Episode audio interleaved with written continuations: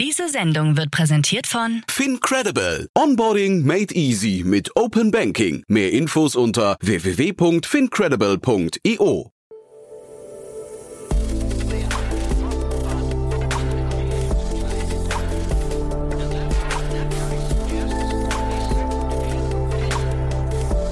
Startup Insider Daily.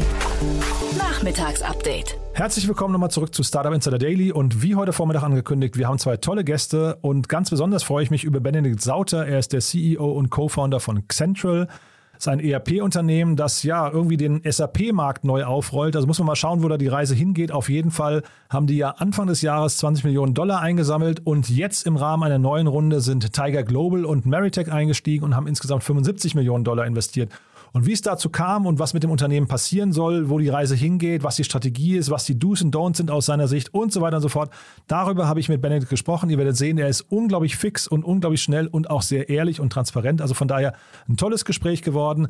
Außerdem bei uns zu Gast ist Nilaxa Yoganathan. Sie ist die Co-Founderin von Eight Returns. Das ist ein ganz tolles Unternehmen im Sinne von, da sind tolle Investoren eingestiegen. Äh, eine Pre-Seed-Runde über 800.000 Euro. Eingestiegen sind unter anderem Thomas Georgatze, der Gründer von Raisin, Philipp Kreimbohn, der Home24-Gründer, Paul Schwarzenholz, der Flaconi-Gründer und der mittlerweile Zenloop-Gründer, Johannes Schaback von Ladenzeiler, Jesper Warendorf, äh, der Vanguard-Gründer, äh, dann die beiden Pausters, also Verena Pauster und Philipp Pauster, Fabiola Holzkirchen von Auxo, David Kali, Lukas Brosseder und so weiter und so fort und auch Mario Götze, der Fußballprofi. Also ihr seht schon, also wirklich ein Name-Dropping par excellence. Wie es dazu kam und was das Unternehmen mit dem Geld macht und wo die Reise hingeht, das dann auch gleich nach dem Gespräch mit Benedikt Sauter. Beide Gespräche jetzt ohne lange weitere Vorrede. Wir gehen sofort rein. Jetzt kommen nur noch ganz kurz die Verbraucherhinweise. Werbung.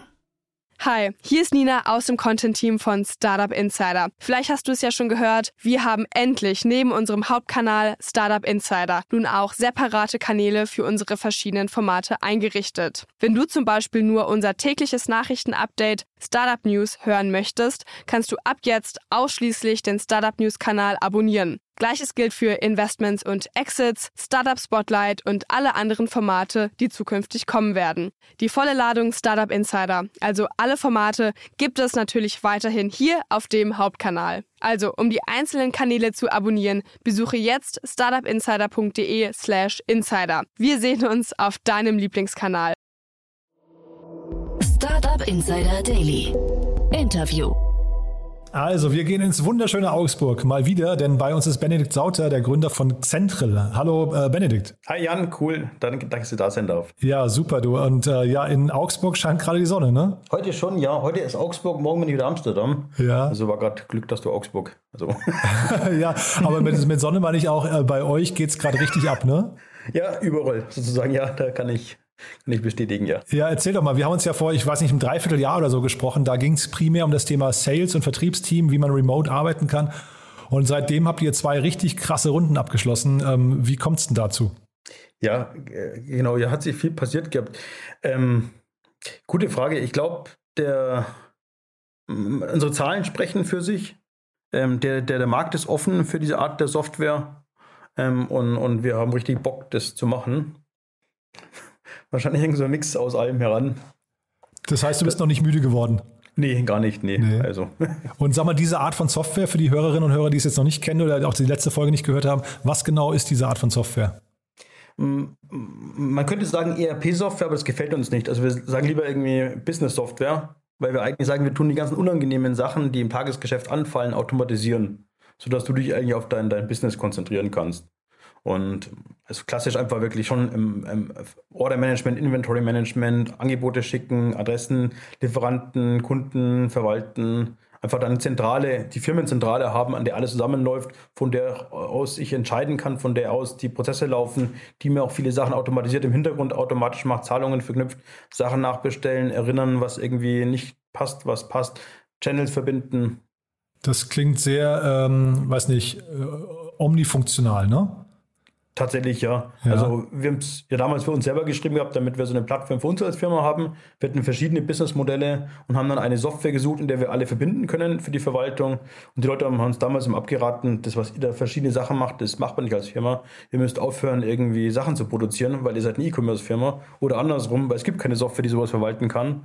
Und dann sagt, okay, aber das ist jetzt auch nicht der Sinn und Zweck und haben dann eben selber damals ja begonnen, für uns was zu machen, wo wir einfach unsere Sachen abbilden können und da wirklich mit, mit gutem Erfolg vorankommen können dann. Ja, ich glaube, so ist ja Freigeist auch äh, auf euch aufmerksam geworden. Ne? Die haben ja, glaube ich, auch, das war ja euer erster richtiger Investor, wenn ich es weiß. Also ich glaube, davor gab es noch Angel-Tickets, so Hanno Renner und so weiter, oder vielleicht war das auch zeitgleich, aber ich glaube, Freigeist kam auf euch äh, oder ist auf euch gestoßen, weil sie auch Lösungen für sich gesucht haben, ne? Genau, und dann haben wir die über Kunden gefunden, dass dann eben von denen ähm, Firmen, die, in, die sie über die Sendung der Hülle der Löwen im, beim Frank ähm, den, den Zulag bekommen haben, haben dann eine Software gesucht und haben dann zufällig uns gefunden gehabt und die kamen schon über um, verschiedene Wege zu uns, die einfach wirklich Lager, Order-Management, Shops verknüpfen, Artikeldaten verwalten, Buchhaltungsdaten verwalten einfach da einen Platz, eine Heimat gesucht haben für die Firma. Mhm, jetzt hast du gesagt, ERP, der Begriff gefällt euch nicht, aber es geht schon im Grunde um Kernfunktionalitäten eines ERPs, ne, weil ihr, äh, also man, man, es geht ja auch um Lagerbestandsverwaltung, es geht eigentlich, man braucht eigentlich einen Online-Shop, ne, um mit euch zu arbeiten, oder gibt es noch weitere Kundengruppen?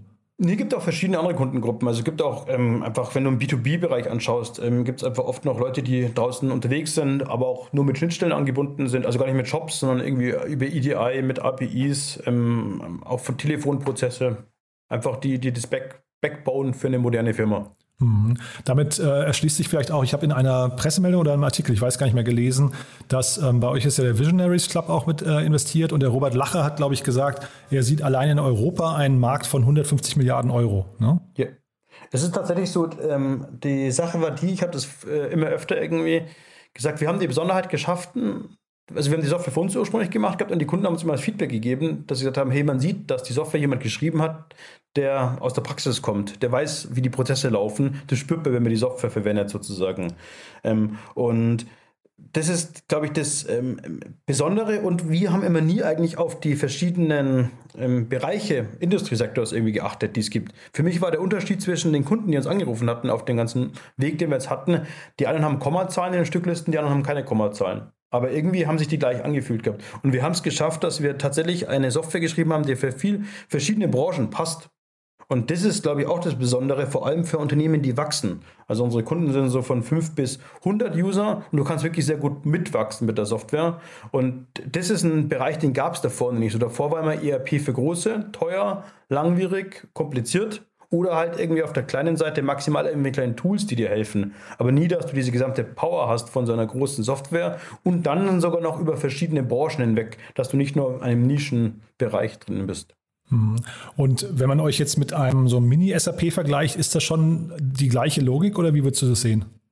Genau. Das Einzige ist, was bei uns noch viel mehr ist, dass wir immer für uns gesagt haben, weil wir eben die Software auch damals für uns selber gemacht haben, wir wollten nicht zu viele Leute irgendwie dauernd wiederholende Sachen machen lassen mit der Software, sondern immer gesagt haben, hey, was der Computer automatisch machen kann, soll er auch machen, muss er auch machen. Mhm. Das heißt, äh, bei uns ist tatsächlich so, dass viele ähm, ähm, Prozesse die Software versucht selber zu machen. Bei einem SAP und sowas würdest du meistens immer mehr die Leute schulen und da steckt der Prozess der Firma in den Leuten drinnen, wie sie geschult sind, wie sie die Software verwenden. Und bei uns ist es einfach so, dass wir versuchen, wirklich 80 Prozent der Sachen, die irgendwie wiederholen sind, durch den Computer machen lassen, wo keiner eingreifen muss. Ich kann, wenn ich möchte, aber ich muss nicht. Mhm. Und das, was du jetzt gerade hier quasi so euphorisch erzählst über eure eigene Software, das scheinen ja jetzt die großen Investoren, also wir reden jetzt wirklich von den ganz großen, äh, auch, auch euch zumindest abzunehmen. Ne? Also bei euch ist ja Anfang des Jahres für, mit, mit einer 20 Millionen Runde, also Dollar, glaube ich, waren das, ne, ähm, ist mhm. ja Sequoia und der Visionaries Club eingestiegen. Und Sequoia, also kennt man natürlich, aber jetzt ein paar Monate später nur ähm, investiert Tiger Global und Meritech. Und wie kam es denn jetzt dazu? Genau, also wir haben ja damals ähm, schon gemerkt gehabt, dass diese Möglichkeit oder diese Art Software, also diese ERP-Software für, für SMI, wenn du so möchtest, ähm, gab es noch nicht so. Also es ist noch eine relativ neue Kategorie als Softwareart die entsteht oder entstanden ist sozusagen. Ähm, und die, die wirklich viele Möglichkeiten hat, weil auch dieser Markt ist, ähm, wurde lange nicht angeschaut, weil es eben relativ, eigentlich ist immer in dem Bereich teuer Software zu verkaufen und teuer zu installieren. Und jetzt möchten wir das aber irgendwie in einem Self-Onboarding, Lean-Onboarding, ähm, dann noch als SaaS irgendwie ideal, dass man sogar selber kaufen kann, anbieten, hat man für längere Zeit nicht so dran geglaubt und man sieht jetzt auch in unseren Zahlen, dass das machbar ist, dass das funktioniert sozusagen daher. Ähm, und das ist einfach ein relativ großer, großer Markt, den, den man davor nie so gesehen hatte. Und ähm, das ist tatsächlich, ähm, haben wir jetzt auch gelernt, nur nicht nur in Europa, genauso in US ist der offen. Wir sprechen da auch schon mit vielen, vielen Prospects und Leads und haben auch die ersten Kunden. Wir sehen, da gibt es die Möglichkeiten und sagen, okay, wenn das so ist und wir haben die Software da, der Product Market Fit ist da, wir haben mit dem schwersten Markt begonnen, haben wir gelernt, das ist der deutsche Markt. Ist das so, ja? ja? Also vor allem in diesem Bereich, weil der, der, Deutsche möchte wirklich viel verstehen, viel erklärt wissen, wie es funktioniert.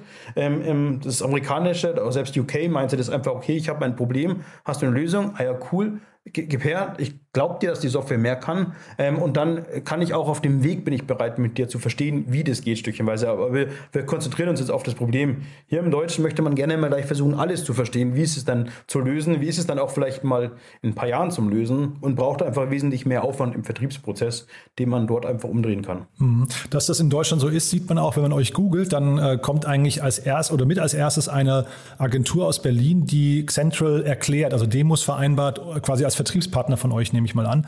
Ist denn der ähm, Onboarding-Prozess bei euch so kompliziert oder die, die Einführung? Denn ich habe gesehen, zeitgleich, ihr habt ja, glaube ich, ein, drei, ein dreifaches Wachstum in diesem Jahr hingelegt, ne? Ja, nee, nee, äh, ja und nein. Also wir sind dafür tatsächlich. Normalerweise ist ERP bekannt dafür, es kostet Zeit und ist aufwendig zum Onboarden. Was wir eigentlich geschafft haben und gezeigt haben, was man auch in den Zahlen sieht, dass man tatsächlich auch selber sich onboarden kann. Also bei uns ist es mittlerweile so, dass ein Drittel sich immer schon selber onboarden und die Zahl wird gerade immer mehr. Und aber auch größere Firmen, wo sie sagen, hey, wie habt ihr das gemacht? Die haben bei sich jemand im Team drin, der kennt sich aus und der hat voll Freude an diesen Businessprozessen dran und sagt, ich verstehe das, ich weiß, wie ich mit Central Prozesse aufbaue und meinen Abteilungen in meiner Firma meinen Leuten damit helfen kann. Das heißt, man kommt sehr weit. Es gibt bloß dann so einen Moment immer dann daher, immer als, vor allem in diesem SMB-Bereich, wenn ich klein bin, habe ich normalerweise wenig Geld, aber viel Zeit. Wenn ich dann erfolgreich bin, habe ich genau das Gegenteil, habe ich viel Geld, aber keine Zeit. Und dann möchte ich ja trotzdem auch wieder gut vorankommen können. Und was wir jetzt sehen, wir haben auch einen sehr, sehr starken Inbound bei Partnern und tatsächlich die, die ersten Leute, die Werbung für, bei, bei Google geschaltet haben, waren viele unserer Partner, die dort Dienstleistungen angeboten haben, weil die sehen, hey, ich sehe, wie schnell ich eigentlich selber ähm, die Software einrichten kann. Das kann ich auch als Dienst anbieten anderen Leuten, die da einfach noch Hilfe haben möchten. Und daher, darum haben wir jetzt auch schon mittlerweile fast über 200 Partner, die sich sehr inbound-mäßig selber aufgebaut hatten ähm, und die Software eben jetzt auch bei Kunden mit implementieren, aber primär eigentlich dann auch den Wert beim Kunden durch ihre weiteren Beratungen, was man eigentlich machen möchte, wie kann ich dir eigentlich noch weitere Tools oder Anpassungen geben, damit du erfolgreicher wirst, äh, mit reinkommen. Also die schnelle Grundinstallation, das Grundthema ist bei allen Partnern sagen die auch zu uns immer sehr schnell sogar und gut eingerichtet. Mhm. Und kannst du nochmal vielleicht aus deiner Sicht die Vorteile einer so Komplettlösung versus in der Startup-Szene hat man ja eher so Patchwork-Lösungen. Ne? Man hat ja sehr viele so Einzel-Spezialanwendungen, die dann bestimmte Teilbereiche von euch abdecken. Kannst du vielleicht nochmal beschreiben, warum euer System quasi ganzheitlich dann der bessere Ansatz ist? Ich kann es halt nur aus meiner Brille beschreiben, was wir für uns damals haben wollten. Und für mich war es immer wichtig, dass ich lieber alles in einer Software drin habe, dass ich es wirklich zentral auswerten kann, zentral an einer Stelle die Informationen habe und nicht immer alles synchronisieren muss in die verschiedenen Software rein und von verschiedenen Oberflächen bedienen muss, mit dem Preis, dass es vielleicht nicht das aller, allerbeste CRM-Tool ist, wenn ich jetzt wirklich in den massenweise CRM Prozess reingehe, wo ich massenweise CRM-Prozesse brauche. Oder weil ich sage, ich habe jetzt doch wirklich die, die Hardcore-Produktion oder eine super Speziallagerkonstellation, wo ich bestimmte Sachen errechnen möchte. Ich habe überall die Grunddaten drinnen und die Grundprozesse, die bei uns aber auch mittlerweile schon ziemlich tief und sehr weit reingehen. Aber ich kann an den wichtigen Stellen immer dann auch Profi-Tools ansetzen. Wir haben zum Beispiel eine Schnittstelle, wir haben ein eigenes CRM mit eigenem Funnel für den Vertrieb, um das auch alles ein bisschen nachzuverfolgen. Wir haben aber genauso eine Verbindung zu HubSpot oder zu Pipedrive, dass du dann hier sagst, oh Mensch, jetzt wird der Bereich doch zu groß für meinen Bereich. Also wir haben jetzt auch vor kurzem von Central CRM auf HubSpot gewechselt, weil wir auch mittlerweile knappe 30 Leute im Vertrieb drin sind und sagen, okay, jetzt nehmen wir lieber einen HubSpot her für ein CRM als uns, aber wir haben die im Hintergrund verbunden, synchronisiert. Wir sehen die gleichen Daten, Adressen, Orders überall, ohne dass wir da weitere Schritte reinmachen möchten und leben weiter mit dem Benefit, dass wenn wir was verkaufen, dass nachher trotzdem der Customer Success Mitarbeiter nachher sieht, welchem Auftrag, wer wann was gemacht hatte, wo das herkam und die Daten wieder an einer Stelle verbunden habe, ohne die mühselig zu verbinden. Hm. Finde ich äh, sehr ehrlich, dass du das so transparent erklärst, dass ihr jetzt selbst tatsächlich einen Teil dann wieder mit einer Fremdlösung macht. Und by the way, HubSpot, ich habe mir euren Cap-Table angesehen, die sind sogar bei euch beteiligt, ne? Ähm, ja, ist noch nicht so announced worden. Also, ähm, aber, ich, ich, beziehe mich aufs Handelsregister, also das steht zumindest im Handelsregister. genau, ähm, haben wir eine größere Partnerschaft vor und ähm, wird sich auch dieses Jahr nochmal hoffentlich ein bisschen mehr in der Öffentlichkeit sichtbar machen dann und wird man ein bisschen mehr davon sehen. Okay, da will ich jetzt nicht mehr einsteigen, dann warten wir noch auf das offizielle Announcement mit den Details dann dazu. Aber äh, hol, hol mich noch mal ab, der, der Prozess mit Tiger Global, da sagt man ja immer, dass die äh, eigentlich so mit der Gießkanne, mit vollen Taschen und der Gießkanne über die ganze Welt gehen und quasi so einen extrem schnellen äh, Due Diligence-Prozess machen. Kannst du das bestätigen? Es ist bei uns so auch bei der, bei der ersten Runde gewesen, dass wir ähm, wirklich. Also die erste Runde war nicht die Freigeist, sondern Sequoia, ne? Oder? Sequoia, genau. Ja. Mhm. Ähm, dass wir tatsächlich, ähm, wir sind sehr produktgetrieben und dass wir ähm, sehr gut wissen, was wir möchten, wie wir es möchten und wie es vorangeht. Und wir hatten jetzt auch diese Series B, die war wieder nicht geplant, aber wir hatten wirklich einen sehr großen, hohen Inbound und es waren große Namen wieder mit dabei. Ähm, und ähm, war dann auch tatsächlich schwer für uns auszusuchen, wollen wir es jetzt, ist es richtig und machen wir es und was bringt es uns gerade als Firma weiter? Weil für uns immer die Frage, sind es die Partner, die wir jetzt eigentlich gerade brauchen und können wir die nutzen sozusagen daher? Und haben einfach dran gesehen, einfach, dass wir mit Tiger wirklich für den US-Lounge, für Talent, einfach da nochmal einen Riesenpartner mit reinbekommen und mit Maritech, der wirklich jemand, der SAS schon ziemlich lange sehr gut, der Alex Clayton, versteht und weiß, wie das Ganze funktioniert. Und so hat sich dann diese Verbindung eigentlich gemacht gehabt. In Summe haben wir dann schon gesagt, wir möchten nicht zu viel Zeit draufstecken auf den gesamten Prozess, weil wir gerade dabei sind, eigentlich unsere Firma aufzubauen. Und wir möchten jetzt nicht, dass wir zu sehr mit, mit, mit dieser Runde einfach gestört von außen sind, um unseren Prozess, wo wir gerade gut am Wachsen, am Vorankommen sind, voranzukommen und war dann natürlich auch für uns, aber unabhängig von Tiger, allgemein für uns ein Thema gewesen. Wenn wir jetzt diesen Prozess machen, dann muss es ein schnellerer Prozess sein. Hm. Und wie verändert das jetzt euer Unternehmen? Also jetzt kommt ja plötzlich, sagst du, eine überraschende Runde, die gar nicht geplant war und da, damit entsteht ja auch eine Erwartung der, der, der Investoren, ne? Ähm, ja, wobei wir schon immer sehr, sehr hohe Ansprüche an uns hatten und ähm, immer schon für uns hohe Erwartungen hatten. Und wir haben jetzt ja dann begonnen, ähm, unser Management auch zu heiren und haben da wirklich auch sehr gute Leute mit an Bord bekommen. Einmal die Berber zum Beispiel. Berber war davor bei Klarna, hat er den ganzen Go-to-Market ähm, ähm US mit begleitet und mitgesehen, mit aufgebaut sozusagen, die wir jetzt für uns gewinnen konnten. Dann einen Sven, der war fünf Jahre bei Bain, ähm, der uns im CEO-Office unterstützt. Dann ein Lars Stäbe, ähm, ähm, Gründer von Limehome, der viel gesehen hatte, mit uns jetzt den ganzen Customer Success mit aufbauen kann. Holger Ackermann, der ähm, bei McKinsey, bei Credit Suisse viel gesehen hatte, jetzt unseren BizDev, ähm, ähm, Finanzen und, und CorpDev sozusagen mit aufbauen kann, wo wir jetzt nochmal wirklich ähm, sehr, sehr starke Personen haben, viel mit reinmachen können. Und selbst in die zweite Reihe, wenn du schaust, haben wir bei uns zum Beispiel einen Mantas, der bei Oberleo und Shopify im, im Customer Success viel mitgesehen erlebt hatte. Oder an Daniel Tomelle, der der den ganzen ähm, Amazon Launch von Holland, ähm, den ganzen Support mit aufgebaut hatte, wo wir wirklich viele, viele starke Leute jetzt plötzlich gewinnen können. Und wie verändert uns das? Investment, die Möglichkeit, dass wir jetzt plötzlich die Möglichkeit haben, größer zum Denken, genau auch mit, mit solchen Talenten sprechen, viel mehr ähm, Manpower reinbekommen, die uns diese Strukturen mit aufbauen können, die Erfahrung haben und auch die Netzwerke. Und das glaube ich, das für uns auf jeden Fall nochmal leichter macht. Mhm. Und jetzt nicht nur das Unternehmen, sondern du auch privat oder persönlich. Ähm, wahrscheinlich musst du dich da auch manchmal kneifen, was da so alles passiert, ne? Weil du bist ja auch in das Ganze eher so reingestolpert. Wie verändert dich das?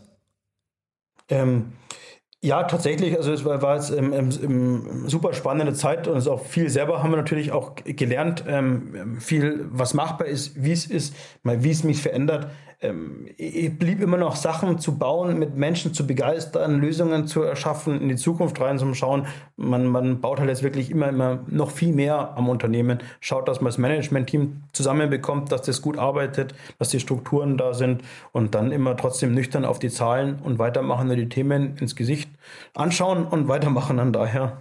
ja, ja nee, spannend. Und sag mal, die, die Investoren, die ihr jetzt an Bord habt, coachen die einen dann auch? Also, weil ich, ich gehe davon aus, ähm, wahrscheinlich wahrscheinlich jeder Gründer, der jetzt so schnell irgendwie skalieren muss, der hat ja wahrscheinlich noch bestimmte Defizite. Jetzt sagst du gerade, man baut sein Team auf, aber auch das äh, richtig zu identifizieren, die Leute, die passen könnten, das kann man ja unter Umständen nicht. Da macht man ja vielleicht auch Fehler. Ähm, helfen da solche Investoren? Auf jeden Fall. Also wir sind ähm, immer, das ist aber die Claudia und ich immer schon dafür für uns als Founder sozusagen für uns intern bekannt, dass wir sehr viel fragen und sehr viel mit unseren Investoren sozusagen auch arbeiten. Also das sagt jemand, jeder, der reinkommt, es ist, haben viele noch nicht gesehen, wie wir mit unseren Investoren zusammen gut arbeiten, weil es wirklich ein Austausch ist, ähm, ein Sparring, wie, wie können wir das machen, wie sieht es aus, weil wir das auch wirklich nutzen. Und das war auch für uns ausschlaggebend jetzt eben für, für Rob und Luciana, gesagt haben, hey, daran glauben wir mega, dass wir mit denen beiden wirklich die nächsten großen Schritte machen können ähm, und das voran und ähm, sind da wirklich rege im Austausch und holen, wo geht Informationen, nutzen die Netzwerke. Und ist auch die Idee auch von Sequoia, uns wirklich da zu unterstützen, überall wo geht, damit wir die Fehler, die schon andere Leute gemacht haben, nicht hoffentlich machen, um da einfach ein bisschen die Geschwindigkeit mit am, am Ball zu haben. Gibt es auch diverse Programme, wo wir mitmachen können. Wir sind jetzt in Mitte Oktober auch in, in San Francisco bei einem Founder-Treffen und so weiter, wo wir uns einfach vernetzen, lernen, verstehen und da ganz gute Möglichkeiten haben. Mhm. Wenn du sagst wir, du hast es ja vorhin auch schon angesprochen, du hast zusammen mit deiner Frau gegründet, ne? Und ihr habt also zumindest vor der Runde, habe ich gesehen, im, im Handelsregister hattet ihr die gleiche Menge an Anteilen. Wahrscheinlich ist es so geblieben. Ähm, ist das in der Due Diligence für, für Investoren dieser Größenordnung schwierig, weil da möglicherweise ja auch private, äh, also, also Konfliktpotenziale oder, oder irgendwann mal Veränderungen bestehen könnten, die man nicht vorhersehen kann oder auch nicht beeinflussen kann? Hat immer mehrere Seiten, das ganze Thema. Also war tatsächlich ähm, ähm, ähm, ähm äh, kurz ähm, zur Ansprache gekommen, aber ähm, gibt immer zwei Seiten. Ist auch nicht anders, als wenn du mit deinem besten Freund, glaube ich, was gründest ähm, von der ähm, Bestehendigkeit oder von dem, wie es vorankommen kann, ist immer herausfordernd für, für, für außerhalb. Ähm, ich bin mit der Cloud Division schon sehr länger zusammen, als dass wir auf diese Welt sind, sozusagen, oder nicht, also andersrum. Also die Hälfte ähm, der Zeit sozusagen daher ähm, mehr zusammen als nicht zusammen glaube, das ist, ähm, mal wenn man, wenn man uns kennt als Gründer, dann, dann versteht man, glaube ich, ähm, warum wir gut funktionieren. Hm. Ja, nee, es war eher so die Frage, ob Investoren, weil das ein, eine Besonderheit bei euch ist, dass ihr, ich weiß gar nicht, habt ihr die, also es kursieren hier eine Bewertung, aber ist die offiziell announced? Ähm, wie, wie, du ähm, das selber gerade berechnet hast, ist es nicht so schwer, glaube ich, umzurechnen. Okay, gut. Ähm, dann vielleicht äh, letzte Frage noch mal ganz kurz zu eurer ähm, Expansion. Ja, ähm, du hast gerade schon gesagt UK. Also jetzt seid ihr in Amsterdam plötzlich noch. Ne? Also ihr kommt ja aus Augsburg. Jetzt Amsterdam. Dann habt ihr UK-Tests schon gemacht und du hast von dem amerikanischen Markt gesprochen. Das heißt, ihr denkt jetzt total global. Genau, also äh, tut uns auch super gut, ähm, weil ich sage ja, wir haben mit dem schwerst, schwersten Markt begonnen, mit dem härtesten, vom super komplex denken, dass wir jetzt einmal uns auf den Kopf stellen, auch nochmal einfacher beginnen zum Denken in Prozesse. Die brauchen auch die Tiefe, aber es tut uns auch, glaube ich, hier gut in Deutschland, nochmal, wie wir auch nochmal schneller, leaner beginnen können. Und darum ist es für uns sozusagen die, die, der neue Mindestmaßstab, wie wir eigentlich Software entwickeln und auch vertreiben und verstehen und in Softwarefirmen in Prozesse einführen möchten beim Onboarding und ja, die ganzen Schritte. Mhm. Das heißt, welche Bottlenecks siehst du jetzt gerade? Weil das klingt ja jetzt so, als äh, also ne, hier wird von einem riesen Markt gesprochen, ihr geht international sofort. Wo sind die Bottlenecks, die euch von der Weltdominanz jetzt irgendwie noch abhalten? Das ist, glaube ich, das wahrscheinlich, was viele ähm, treibt, ist einmal ähm, Hiring, Prozesse aufbauen für uns auch, damit wir gut ähm, dann liefern können ähm, für die Kunden dann daher. Die, das sind so die Hauptthemen, würde ich sagen. Okay. Du, Benedikt, jetzt, äh, du hast ja vorhin gesagt, äh, jetzt hast du viel Geld und wenig Zeit. Man hört es an der Geschwindigkeit, in der du sprichst. Ich fand, das war super spannend. Haben wir denn aus deiner Sicht was Wichtiges vergessen? Nee, ähm, wir, wir, haben gesagt, dass wir jetzt eigentlich dieses Jahr keine Runde mehr machen möchten. Ich wollte also. gerade sagen, weil bei der Taktung, die ihr jetzt gerade habt, klingt das so, als würden wir bald widersprechen, ne? nee, aber was man auch macht tatsächlich, wenn du dann das erste Mal so eine Runde gemacht hast und beginnst die Finanzplanung zu machen mhm. und du siehst dann, was du eigentlich aufbauen müsstest, könntest, um die mhm. nächsten Schritte zu machen, mhm. merkst du plötzlich, wie so große Summen dann doch nicht so groß sind und dann überlegst du, okay, wo, wo machst du was, dass es tatsächlich ähm, auch ein guter Moment war. Mhm. Ja, ich glaube, was sich da total gedreht hat, ne? früher war ja Fundraising wirklich ein sehr aufwendiger Prozess, der dann die, das Gründerteam lange auch äh, blockiert hat. Und das ja. hat sich ja jetzt scheinbar ein bisschen geändert. Das habt ihr jetzt quasi so im Vorbeigehen gemacht, ne? Genau, aber es ist natürlich trotzdem ähm, die, äh, es muss, glaube ich, viel zusammenpassen. Zahlen, Markt, Situation, wo du bist, Team. Und dann, dann ist es auch, glaube ich, auch wieder einfacher zum Entscheiden für außerhalb, ist es das, wo wir dran glauben oder eben Super. Benedikt, du dann, also Glückwunsch nochmal zu der tollen Entwicklung. Äh, ist wirklich sehr, sehr beeindruckend und dann bleiben wir in Kontakt. Also nächste Runde oder nächste große News, dann lass uns gerne sprechen, ja? Ja, super gerne. Danke auch nochmal. Startup Insider Daily. Interview. Also ich freue mich total. Nilaxa Yoganathan ist heute hier, Co-Founder von Eight Returns. Hallo Nilaxa. Hi Jan, schön dich kennenzulernen. Ja, freut mich auch sehr, dass du da bist und wir sprechen über eure Pre-Seed-Runde. Die war schon vor ein paar Wochen, ne? deswegen also ist keine brandaktuelle News mehr. Das hatte das Magazin Finance Forward irgendwie gepostet. Aber es ist ja eine sehr spannende Runde. Also zum einen spannend, was ihr macht, aber also unglaublich viele bekannte Business Angels an Bord. Wie, wie hat denn das geklappt? Ja, danke. Das hat sich ähm, echt zufällig tatsächlich ergeben. Also wir haben ähm, einer meiner alten Vorgesetzten, der frühere COO von Seven Mind, der hatte vorher schon bei Mr. Specs gearbeitet, ähm, genau, der Christian Luhmann. Deswegen war er ganz gut vernetzt. So haben wir die ersten Gespräche geführt ähm, und dann ist tatsächlich so ein Selbstläufer dann geworden. Und dann haben die ersten Angels dann weitere Intros gemacht und dann haben wir mit SB21, also der Saarbrücker Gruppe 21 gesprochen. Das ist natürlich äh, wiederum eine Gruppe von vielen spannenden Angels. Und ähm, ich selbst habe von meinem mein LinkedIn-Profil von genau auf Co-Founder ähm, umgestellt und wurde dann von automatisch von ganz vielen VCs, Angels etc. angeschrieben. Und genau, dadurch kam das dann zustande. Wie, das hat schon gelangt, dass du das auf Co-Founder umgestellt hast? Ja, tatsächlich, weil ich vorher bei Raisin und Trade Republic gearbeitet hatte. Und ich habe dann auch tatsächlich gefragt, weil ich das auch auffällig fand, ähm, wie viel plötzlich vor allem ich äh, kontaktiert wurde von, von VCs und Co.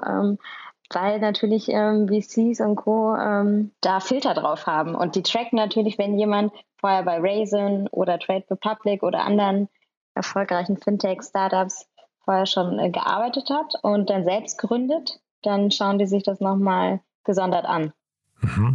Also das habe ich noch nie gehört, muss ich sagen. Da vielleicht damit verbunden die Frage, was hast du denn gemacht bei Raisin und Trade Republic, was dann so besonders war, dass, die, äh, dass, dass es für, zu so einem Inbound geführt hat?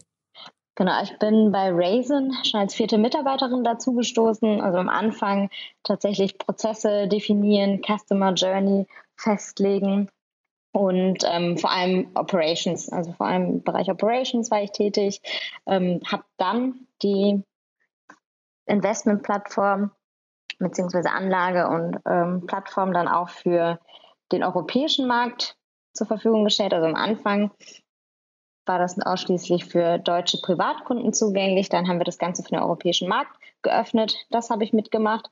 Und dann äh, meine letzte Rolle bei Raisin hatte ich als Head of Business Clients. Da ging es darum, die Finanz- und Anlageplattform auch Geschäftskunden zugänglich zu machen. Also das muss man sich dann wie ein Launch innerhalb des Startups nochmal vorstellen. Also ein Startup im Startup, also nochmal komplett neu aufsetzen, andere rechtliche Rahmenbedingungen, die natürlich eingehalten werden müssen, anderes Marketing, andere Partnerbanken finden. Genau, das habe ich von vorne bis hinten gemacht. Ähm, es hat total viel Spaß gemacht. Und genau, danach war ich bei Trade Republic und habe dort den Kundenservice hauptsächlich aufgebaut. Mhm. Also den Tamas äh, hatten wir neulich hier auch im Podcast, also darf man nicht vergessen, mhm. es ist ein Riesenunternehmen mittlerweile geworden. Ne? Das heißt, wenn du vierte Mitarbeiterin ja, warst, ja, also äh, Hut ab dafür. Ähm, und jetzt bist du weitergewandert, bist Co-Founder und jetzt baut ihr was ganz Spannendes auf. Das hat so eine Schnittstelle, würde ich sagen, zwischen Fintech und E-Commerce, ne? Ja, definitiv. Also ähm, beziehungsweise in die Richtung kann man es noch entwickeln. Also bisher sind wir ein Tech-Unternehmen im Bereich E-Commerce. Ähm, denkbar wäre natürlich auch, dass man Instant Credits, Refunds etc. Ähm, zur Verfügung stellt und dann würde es sich immer mehr in Richtung Fintech entwickeln können. Hm, aber erzähl doch mal ein bisschen Eight Returns. Was ist denn eure Vision gerade? Oder auch vielleicht der Pitch dann für diese, äh, für dieses spannende Gremium an Investoren gerade? Ja, sehr gerne. Ähm, also Eight Returns ist eine Software, die Online-Händlern hilft, ihre Retouren besser zu verwalten. Was genau heißt das? Also wir bieten die Online-Retoure so, wie sie Amazon auch schon ihren Kundinnen anbietet, auch Shopify und Shopware Stores erstmal in Deutschland, dann in, in Europa zur Verfügung. Und das wiederum führt darum, dass die Customer Lifetime Value erhöht, erhöht werden kann. Und Retourenformulare, E-Mails, so all die ganzen nervigen Sachen, die mit Retouren verbunden werden, die fallen weg. Die Kundinnen melden selbst ihre Retouren an, bekommen in diesem Retourenprozess dann direkt ein Label zur Verfügung gestellt, was wiederum dazu führt, dass die Prozesskosten viel, viel niedriger sind und im Backend automatisieren wir diese ganzen Prozesse. Was wir auch anbieten, ist äh, ein Umtausch. Also wenn ich als Kundin etwas retournieren möchte, habe ich die Möglichkeit zu entscheiden, möchte ich jetzt mein Geld zurück oder den Artikel umtauschen. Oft wird nämlich etwas retourniert, weil es die falsche Größe ist. Und jetzt habe ich die Möglichkeit, das direkt in diesem Retourenprozess zu machen. Vorteil natürlich für die Händler. weniger Rückerstattung und sie behalten den Umsatz. Und wir stellen den Händlern auch die ganzen produktspezifischen Retourengründe zur Verfügung, also die ganzen Auswertungen, damit die Händler langfristig dafür sorgen können, dass die Retourenquote verringert wird. Mhm. Das heißt, die Probleme, die gelöst werden, auf, auf der einen Seite ist es die Kundenzufriedenheit, die gesteigert werden soll, damit, der, der, damit hinterher einfach eine höhere Loyalität zum, zum Händler entsteht und äh, zeitgleich der Händler ähm, kann dadurch Kosten einsparen, indem die ja, Kundenzufriedenheit, also einmal Kundenakquisekosten sinken, wenn ich es richtig nachvollziehen mhm. kann. Ne? Und genau, dann wahrscheinlich richtig. eben auch das Retourenthema ist ja sehr teuer auch. Ne? Genau, es ist sehr teuer und es ist mit sehr viel Arbeit verbunden. Also die ganzen E-Mails, die an den Kundenservice geschickt werden, Retourenformulare, die übertragen werden müssen. Also sowohl im Kundenservice als auch in der Logistik bedeuten das, bedeutet das einfach enorme Mehrkosten. Mhm. Und die können auch einfach komplett wegfallen bzw. enorm verringert werden.